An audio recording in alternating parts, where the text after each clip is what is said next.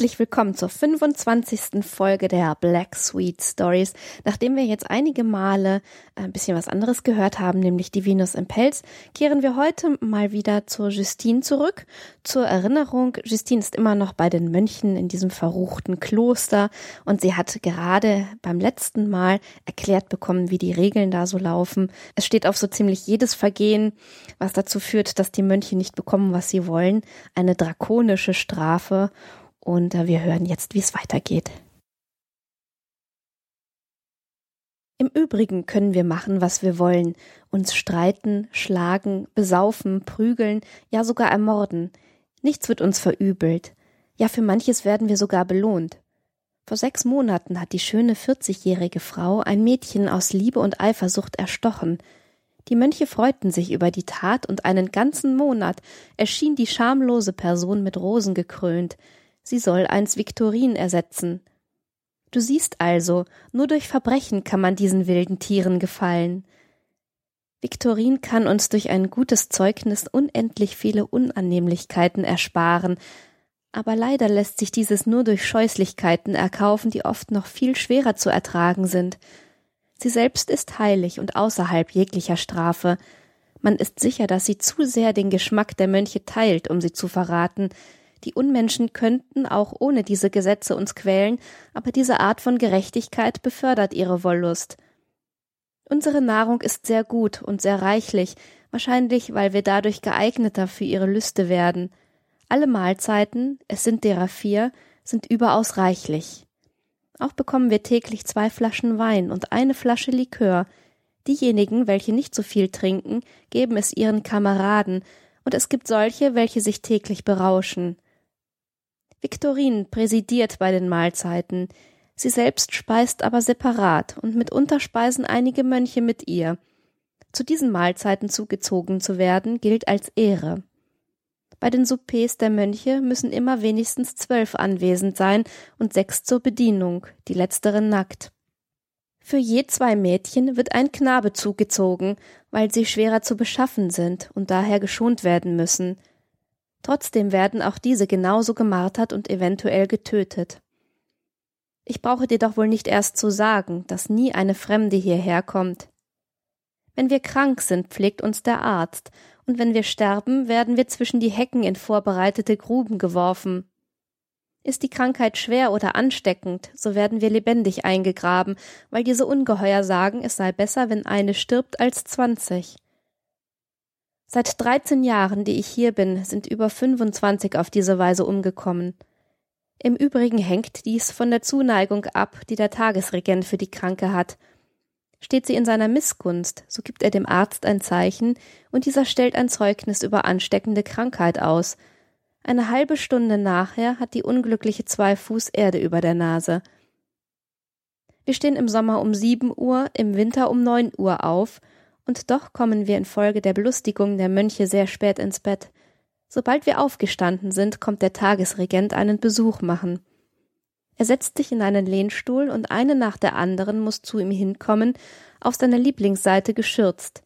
Er filzt, küsst, untersucht und sobald er damit fertig ist, kommt die Direktorin und macht ihren Rapport.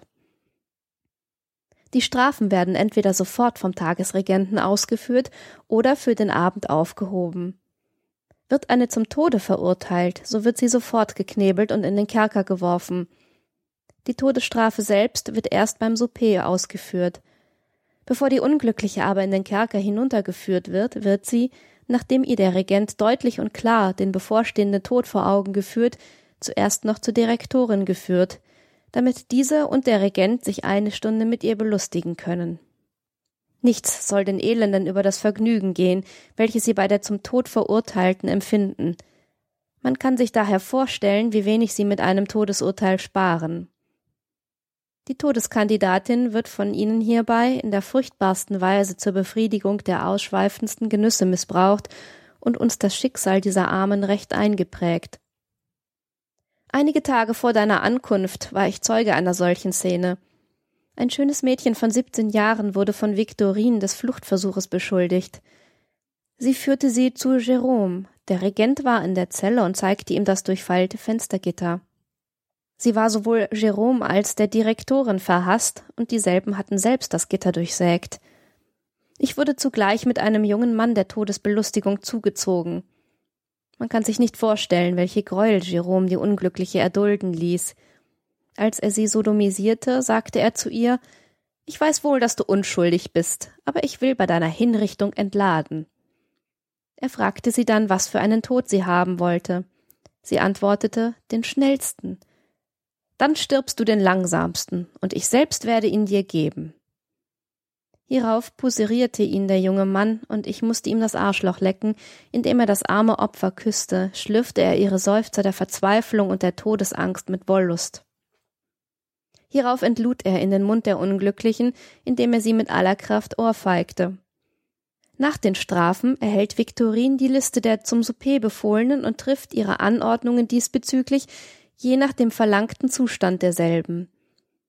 Trotz der kleinen Belustigungen pflegt der Regent selten den Saal zu verlassen, ohne zuerst noch irgendeine größere Szene, die Viktorin mit der größten Schamlosigkeit arrangiert, zu genießen. Hierauf geht er ins Knabenserei, wo dasselbe geschieht. Wenn ein Mönch vor dem Frühstück ein Mädchen wünscht, so überbringt der Kerkermeister den Befehl. Wenn sie zurückkommt, überbringt derselbe ein Zeugnis über ihre Aufführung, so dass die Direktorin sofort die eventuelle Strafe eintragen kann. Bis zum Souper haben sie dann Ruhe. Nur selten kommt es vor, dass ein Spezialbefehl von den Mönchen, die tagsüber im Kloster sind, kommt. Um sieben Uhr abends, im Winter um sechs, kommt der Kerkermeister die zum Souper befohlenen Mädchen holen, während die für die Nacht bestimmten in die Zimmer ihres Herrn gehen und dort nur begleitet von den Ehrenfräuleins auf diese warten. Was sind das, Ehrenfräuleins? fragte Justine. Am Anfang jedes Monats wählt sich jeder Mönch zwei Mädchen aus, die ihm während des ganzen Monats als Dienerinnen und Lustobjekt zur Verfügung stehen. Er darf sie weder wechseln noch zwei Monate hintereinander dieselben behalten. Nichts ist so ekelhaft und so grausam wie dieser Dienst. Ich weiß nicht, ob du ihn aushalten wirst. An jedem Tag um fünf Uhr gehen die Ehrenmädchen nackt zu ihren Herren und verlassen ihn nicht, bis er ins Kloster zurückkehrt. Es gibt keinen Dienst und keine Marter, die er ihnen nicht auferlegt. Er kennt kein anderes Nachtgeschirr als ihren Mund oder ihre Brust. Tag und Nacht sind sie seinen Prügeln, Martern und den quälenden Belustigungen ausgesetzt. Die kleinste Widersetzlichkeit wird bei einem Ehrenfräulein noch strenger bestraft als sonst, Sie müssen die von den Orgien erschöpften Mönche durch ihren Mund wieder in Ordnung bringen und überall hin begleiten und sitzen während des Soupers entweder wie ein Hund zu seinen Füßen oder zwischen seinen Knien, um ihn mit dem Mund zu geilen. Es kommt auch vor, dass er sich auf ihr Gesicht setzt oder sie mit einer Kerze im Arschloch als Leuchter benützt. Kürzlich haben sie alle zwölf in bizarre, überaus schwierige Positionen gestellt, wobei die Armen beim Stürzen entweder in Dornen oder in kochendes Wasser fielen. Bei diesem Anblick ergötzten sich die Mönche an Speise und Trank sowie an allen möglichen Ausschweifungen. O Himmel, sagte Justine, kann man noch weiter die Schlechtigkeit und Gottlosigkeit treiben? Es gibt keine Gräueltaten, antwortete Umfall, die der Mann, der Religion und Gesetz verachtet, nicht kennt, und doch weißt du nicht alles. Die Schwangerschaft, auf der ganzen Welt geachtet, ist bei ihnen der Grund zu schrecklichen Martern. Mit Schlägen entbinden sie sie, und wenn sie die Frucht schonen, so geschieht dies nur zu Zwecken der Wollust. Hüte dich daher vor diesem Zustand. Aber kann man das? Es gibt so gewisse Schwämmchen, doch muss man sich hüten, dass Antonius es bemerkt. Noch sicherer ist es, es sich nicht kommen zu lassen, was doch bei diesen Ungeheuern leicht möglich ist. Kein Mönch, mit Ausnahme des Regenten und des Abtes, darf das Serei betreten, doch nachdem die Regenten jede Woche wechseln, hat jeder Gelegenheit, diese Rechte zur Genüge auszunützen. Außerdem steht es jedem Mönche frei, sich so viel Mädchen und Knaben als er will aufs Zimmer kommen zu lassen. Dafür gibt es keine Entschuldigung, selbst nicht Krankheit. Oft verlangen sie ein Subjekt, von dem sie wohl wissen, dass es sie nicht befriedigen kann, aber sie wollen nur ihrer Grausamkeit dienen. Im Übrigen haben alle Mönche gleiche Rechte und der Abt nur den Vorzug des Eintrittes in das Serei, um die Anordnungen betreffs Kleidung und Polizei treffen zu können. Die sechs Mönche genießen die höchsten Ehrenstellen in ihrem Orden.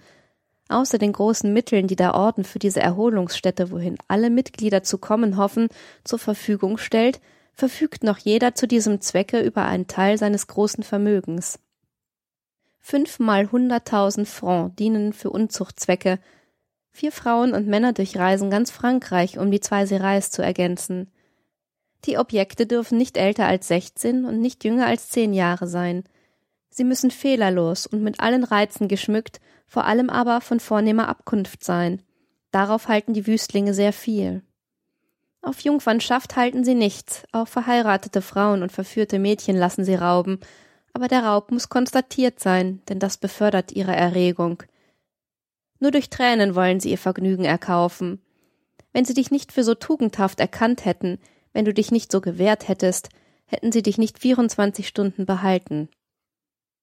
Wir sind alle von adeliger Abkunft. Ich bin die einzige Tochter des Grafen von Villebrünn und sollte einst ein Vermögen von 80.000 Francs Rente erben. Als ich als zwölfjähriges Kind vom Landgut meines Vaters in mein Kloster gebracht wurde, wurde unser Wagen angegriffen, meine Gouvernante ermordet und ich geraubt. Hierher gebracht wurde ich noch am selben Abend geschändet. So ist es uns allen ergangen, nicht die einzige, die sich nicht ihrer vornehmen Verwandtschaft rühmen kann und trotzdem mit der größten Schamlosigkeit behandelt wird. Aber diese Elenden schonen nicht einmal ihre eigenen Familien. Eines unserer schönsten Mädchen ist die Tochter Clemence. Das neunjährige Mädchen ist die Nichte Jérômes. Auch Severino hat mehrere Kinder hier im Hause gehabt. Alle hatte sie ermordet. Ambrosius hat einen Knaben im Serai, den er selbst entjungfert hat. Sobald ein neues Objekt ankommt, wird, wenn die Zahl voll ist, eine vom selben Geschlechte ausgeschaltet. Die Arme steht am Rande des Grabes. Sie wird auf 24 Stunden nackt in den Kerker gesteckt und das Souper, bei welchem sie abgeschlachtet werden soll, mit der größten Ausschweifung ausgestattet. Sechs der schönsten Frauen und die sechs kräftigsten Männer werden zugleich mit der Direktorin zu dieser blutigen Orgie zugezogen. Eine Stunde vor dem Souper wird das Opfer mit Zypressen gekrönt hereingeführt und man wählt die Martern aus, die den Scheusalen am meisten zusagen. Das Opfer wird auf ein Piedestal gesetzt und gleich nach dem Souper beginnen die Martern, die bis zum Tage dauern. Doch wozu soll ich dir das alles sagen? Du wirst es nur zu bald selbst sehen. O Himmel, rief Justine aus. So ist auch der Mord, das schändlichste aller Verbrechen, nur eine Quelle neuer Lust für Sie? Gewöhnt nur im Schmerz und in der Verzweiflung anderer sich zu berauschen, glauben diese Ungeheuer zu unserem ersten Schmerz neue Martern hinzufügen zu müssen, um ihre Wollust zu steigern? Zweifle nicht daran, sagte Umfall. Sie schlachten uns ab, weil das Verbrechen sie reizt. Du wirst selbst hören, mit welcher Geschicklichkeit sie ihren schändlichen Standpunkt verteidigen. Kommen diese Ausschaltungen oft vor? alle vierzehn Tage, und hierbei werden sie nur von ihrer Laune geleitet. Sie ermorden morgen die, welche sie heute mit Zärtlichkeit überhäuften, und lassen die zwanzig Jahre leben, deren sie schon ganz satt sind. Ich gebe dir einen Beweis dafür. Dreizehn Jahre bin ich hier, täglich allen Orgien zugezogen, verbraucht durch die schamlosen Exzesse, müssten sie doch meiner schon satt sein, und doch lassen sie mich weiterleben, während ich sie die herrlichsten Kreaturen schon nach acht Tagen habe morden sehen. Das letzte Opfer war sechzehn Jahre alt, erst sechs Monate hier, sie wurde schwanger und das war ihr Todesurteil. Und die, welche durch Zufall sterben, so wie die gestern? fragte Justine. Werden die zu den Ausschaltungen dazugezählt? Keineswegs, deshalb wird noch alle vierzehn Tage ein anderes Opfer geschlachtet. Kommen solche zufälligen Tode oft vor? fragte Justine. Nein, antwortete Umfall. Sie begnügen sich mit den angeordneten Opfern. Glaube aber nur ja nicht, dass du durch die größte Folgsamkeit dem Schicksal entrinnen kannst. Die pflichteifrigsten, gefälligsten verschwanden oft schon nach sechs Monaten, während die Faulen oft jahrelang leben. Ich kann dir daher diesbezüglich keinen Rat geben, denn hier herrscht der einzige fantastische Wille dieser Ungeheuer. Wenn eine Frau verurteilt ist, so erfährt sie es erst in der Früh durch den Regenten. Er sagt ihr, Deine Herren haben dich verurteilt, heute Abend hole ich dich. Ist er fort, dann küsst sie ihre Genossen, und je nach ihrem Charakter sucht sie sich in Ausschweifungen zu betäuben oder in ihrer Zelle ihr Schicksal zu beweinen. Aber keine Klage, kein Verzweiflungsschrei darf ertönen, sonst wird sie auf der Stelle in Stücke gehauen. Die Stunde schlägt, und der Mönch führt sie in das finstere Gefängnis, wo sie bis zum nächsten Tage bleibt. Während dieser 24 Stunden wird sie wiederholt besucht. In ihrer fürchterlichen Grausamkeit lieben es die Mönche, ihr das Schreckliche ihrer Lage immer wieder vor Augen zu führen. Auch können sie sie allen Martern unterwerfen, so dass sie aufs schändlichste vergewaltigt, halbtot zur Hinrichtung schwankt. Unter keinem Vorwand kann dieselbe aufgeschoben oder verzögert werden. Ihr Gesetz diesbezüglich ist unverletzbar. Schenke mir die Einzelheiten dieser grauenhaften Szene, sie endigt mit der Volltrunkenheit und dem Delirium fast aller. Die Aufnahme findet unter ähnlichen Formalitäten statt, wie du selbst erduldet. Und die Mönche? fragte Justine. Wechseln die auch? Nein, antwortete Umfall. Ambrosius, der Jüngste, ist seit zehn Jahren hier, die anderen fünfzehn, zwanzig und fünfundzwanzig Jahre. Der Abt ist ein Italiener und naher Verwandter des Papstes. Er hat die wundertätige Jungfrau eingeführt, welche die Achtung des Klosters sichert. Aber das Haus, so wie es jetzt besteht, existiert schon über hundert Jahre. Jeder Abt hat die Gesetze und Privilegien, die hier bestehen, geachtet. Severin, der größte Wüstling seiner Zeit, hat sich hierher nur versetzen lassen, um ein Leben entsprechend seinen Neigungen führen zu können. Wir gehören zur Diözese Auxerre, aber der Bischof, sei es, dass er verständigt ist oder nicht, erscheint niemals. Wenn ein Fremder im Kloster erscheint, so empfängt ihn der Abt mit allen Anzeichen der Frömmigkeit und Würdigkeit. Dadurch bleibt der Ruf der Ehrbarkeit aufrecht und die Dummheit des Volkes und der blöde Aberglaube sichert den Ungeheuern Straflosigkeit. Kommt es auch vor, dass ein Mönch ein Subjekt in seinem Zimmer ermordet? Nein, das dürfen sie nur in der Gemeinschaft, nur über ihre Ehrenfräuleins haben sie Gewalt über Leben und Tod. Auch während der geheimen Orgien bei der Direktorin pflegen Morde vorzukommen.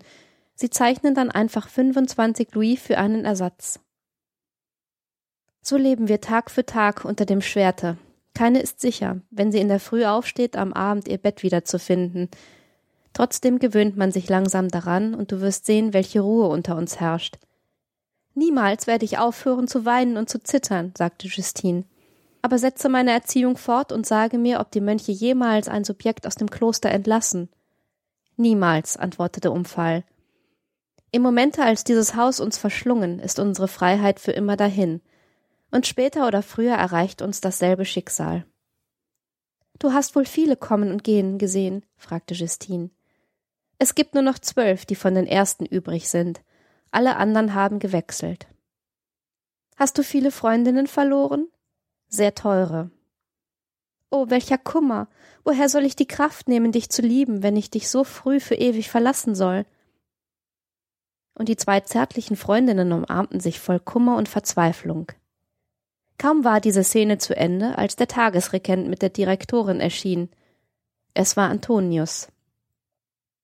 Alle Weiber stellten sich auf, er zählte sie ab und setzte sich. Hierauf heben alle ihre Röcke auf, die einen bis zum Nabel, die anderen bis über den Arsch. Als er Justine sah, fragte er sie roh, wie es ihr gehe. Da sie nur mit Tränen antwortete, sagte er ihr Es wird schon gehen. Es gibt kein Haus in Frankreich, wo man Mädchen rascher erzieht. Er nahm die Liste der Schuldigen, welche die Direktorin ihm bot, und wandte sich an Justine und befahl ihr, die schon bei dem bloßen Wort wie vor einem Todesurteil zitterte, sich auf den Rand des Kanapees zu setzen. Er ließ ihr von Viktorin die Brust entblößen. Ein anderes Mädchen muss ihr die Kleider bis zum Nabel hinaufheben. Auf Justine setzte sich ein zweites Mädchen, so dass er eine zweite Scheide zu Gesicht bekommt, während er sich mit der ersten belustigt. Ein drittes Mädchen muss mit der Hand ihn geilen, während eine vierte das gleiche mit Justine tun musste. Alles bemüht sich, ihn in die Höhe zu bringen.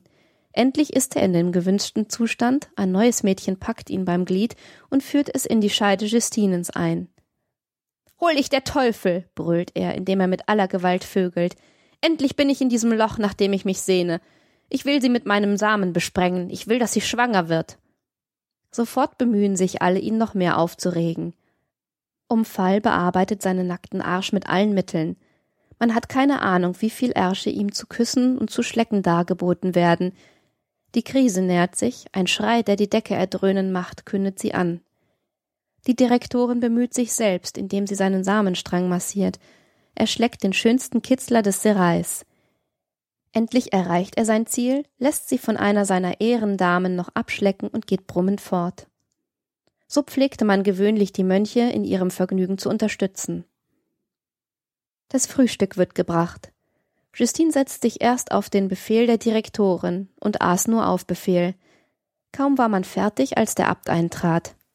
Man empfing ihn mit der gleichen Zeremonie wie Antonius, nur zeigte man ihm bloß die Ärsche. Nach der Prüfung sagte er, man muss wohl Justine Kleider geben.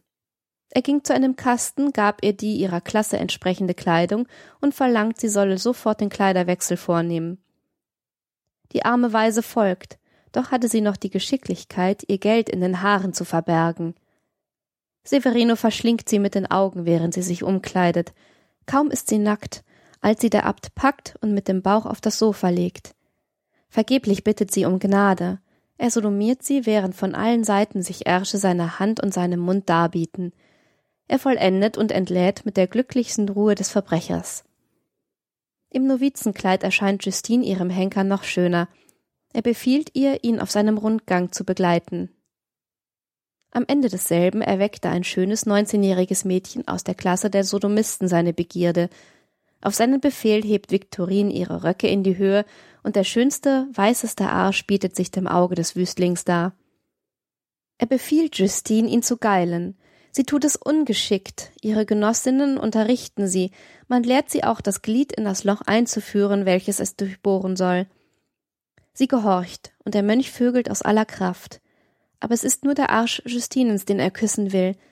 An den anderen ergötzt er sich nur mit den Augen. Seine Augen entflammen sich, man glaubt, er will sein Ziel erreichen, doch er bricht plötzlich ab. Genug, sagt er, indem er sich zurückzieht. Ich habe heute noch abends zu tun. Justine, sagt er, ich bin zufrieden mit deinem Arsch und werde ihn oft vögeln. Sei folgsam und zuvorkommend, es ist die einzige Möglichkeit, dich lange zu erhalten. Hierauf entfernt er sich, indem er zwei dreißigjährige Mädchen zur Direktorin zum Frühstück mitnimmt. Was wird er mit diesen machen? fragte Justine Umfall. Er geht sich mit ihnen besaufen. Seit zwanzig Jahren im Haus sind sie ebenso verworfen wie die Mönche. Du wirst sie betrunken zurückkommen sehen und bedeckt von seinen Hieben. Und wird er dann noch weitere vögeln? Wahrscheinlich nach dem Frühstück geht er ins Männerserei und dort wird er sich wie eine Frau von fünf bis sechs Knaben gebrauchen lassen. Was für ein Mensch. Du weißt noch gar nichts. Man kennt sie erst, bis man so lange mit ihnen lebt wie ich. Der Tag verfloss ohne Ereignis. Nachdem aber Justine nicht zum Souper zugezogen wurde, musste sie entsprechend dem am Morgen erhaltenen Befehl mit Umfall zur Direktorin gehen. Ah, du bist es, sagte diese, als sie ins Zimmer eintrat. Ich schwärm für dich, meine Liebe. Ich werde zwei Burschen kommen lassen, wir werden mit Umfall zu fünf Nachtmahlen und werden unser Möglichstes tun. Auf ein Glockenzeichen kamen zwei reizende Burschen von zwanzig bis zweiundzwanzig Jahren, und Viktorin sagte zu ihnen, nachdem sie eine Viertelstunde geküsst, gegeilt und geschleckt hatte, Augustin und Narcisse bieten mit diesen zwei schönen Mädchen eine schamlose Gruppe, um mich aus der Lethargie zu reißen, in welcher ich seit mehreren Tagen bin. Die zwei heißblütigen Vögler lassen sich das nicht zweimal sagen. Der jüngere packt Justine, der andere um Fall, und durch ihre Kunst bilden sie in einer halben Stunde eine solche Reihe schamloser Posen, dass die Megäre erhitzt sich unter die Kämpfer mischt. Alles bemüht sich jetzt ihre Lust zu erregen. Die Hure, ganz nackt, von vorn und von hinten gevögelt, zerkaut abwechselnd das Arschloch um Falls und die Fut Justinens. Doch jetzt will sie auch noch den Mann spielen. Sie bindet sich ein Gummiché um und fängt Justine an zu vögeln. Der ältere Bursche muss Justine in den Arsch ficken. Sie selbst steckt sich den Schwanz des zweiten in den Arsch und galt um Fall mit der Zunge. Sie ist entzückt von Justine. Oh, welch ein Vergnügen, sie zu vögeln. Warum bin ich kein Mann? Küsse mich, mein Engel, küsse mich, du Hure, denn es kommt mir. Die gleichgültige Justine bietet sich geduldig dar, von Kummer und Gewissensbissen gequält. Aber Viktorin hält nicht Wort, die Natur versagt sich ihr, und durch neue Schweinereien versucht sie ihr Ziel zu erlangen. Sie leckt Justine den Arsch und lässt sich von Umfall den Kitzler geilen, damit es derselben kommen soll und so ihr eigener Erguss beschleunigt würde. Justine entlädt wieder ihren Willen. Viktorin schleckt sie toll wie eine Bacchantin, indem sie den einen Knaben pusseriert, während sie der andere abwechselnd in Arsch und Fut vögelt – Endlich entlädt die Hure unter Schreien, Flüchen und Zuckungen. Man geht zu Tisch. Victorine will nur Bissen essen, die die Elfenbeinzähne Justines vorgekaut. Um Fall muss sie geilen währenddem. Ich liebe beide Vergnügen zu mischen, sagt sie. Sie überschwemmt Justine mit Champagner in der Hoffnung, dass ihr die Trunkenheit des Mädchens bieten würde, was ihr die Nüchternheit verweigert. Als sie bemerkt, dass alles umsonst, schickt sie sie schlafen, indem sie ihr zornig sagt, auf diese Weise würde sie ihre Gefangenschaft nicht erleichtern. Dann werde ich eben leiden, sagte Justine, indem sie sich zurückzieht. Ich bin zu leiden geboren, und solange es dem Himmel gefällt, werde ich sie erdulden, niemals ihn aber freiwillig beleidigen, das soll mein Trost sein. Umfall und die beiden Jünglinge bleiben die Nacht dort. Am nächsten Morgen erfuhr sie von Umfall, was für Gräuel diese hatten erdulden müssen. Am nächsten Tage sollte eine Ausschaltung vorgenommen werden. Als Antonius erscheint, erbebt Justine bei dem Gedanken, ihre Aufführung bei der Direktorin könne die Wahl auf sie fallen lassen. Doch die Gleichgültigkeit Antonius beruhigte sie bald. Als die Zeremonien beendigt, nennt Antonius den Namen Iris. Es war eine wunderschöne Frau von 40 Jahren, seit 32 Jahren im Haus. Komm her, sagt Antonius zu ihr, ich will deine Scheide untersuchen. Alles bemüht sich um den scheußlichen Satyr und er beginnt sie zu vögeln. Das ist mein Abschied von dir, du Hure. Alle erzitterten und das unglückliche Opfer war einer Ohnmacht nahe. Hörst du mich nicht? schreit er und gab ihr zwei Ohrfeigen, indem er sie weitervögelte. Die Gesellschaft schaltet dich aus und übermorgen lebst du nicht mehr. Wenn ich dich noch vögle, verfluchte Hure, so geschieht dies nur, damit du meinen Samen in die Hölle trägst und die Furien sich ihre Scheide damit einschmieren können. So entlade doch, Bestie, ich glaube, ich helfe dir doch genug. Aber Iris, unmächtig, hört nichts mehr.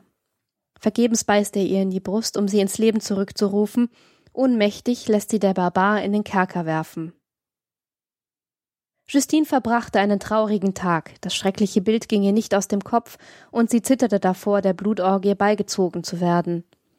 Glücklicherweise hält man sie noch für zu jung, und sie musste einfach die Nacht bei Clermont verbringen.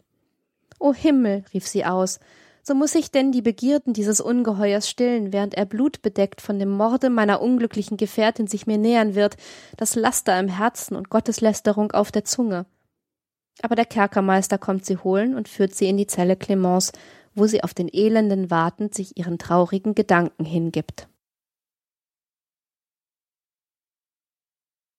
Damit beenden wir einen weiteren Teil von Marquis de Sardes Justine, zweiter Band. Ich hoffe, dass ihr Spaß hattet dass ihr vielleicht eine Bewertung bei iTunes schreibt, wenn es euch gefallen hat oder auch nicht, dass ihr Kommentare hinterlasst auf meiner Seite, dass ihr mit mir in Kontakt tretet und im Übrigen habt eine wunderbare Zeit. Ich sage Tschüss.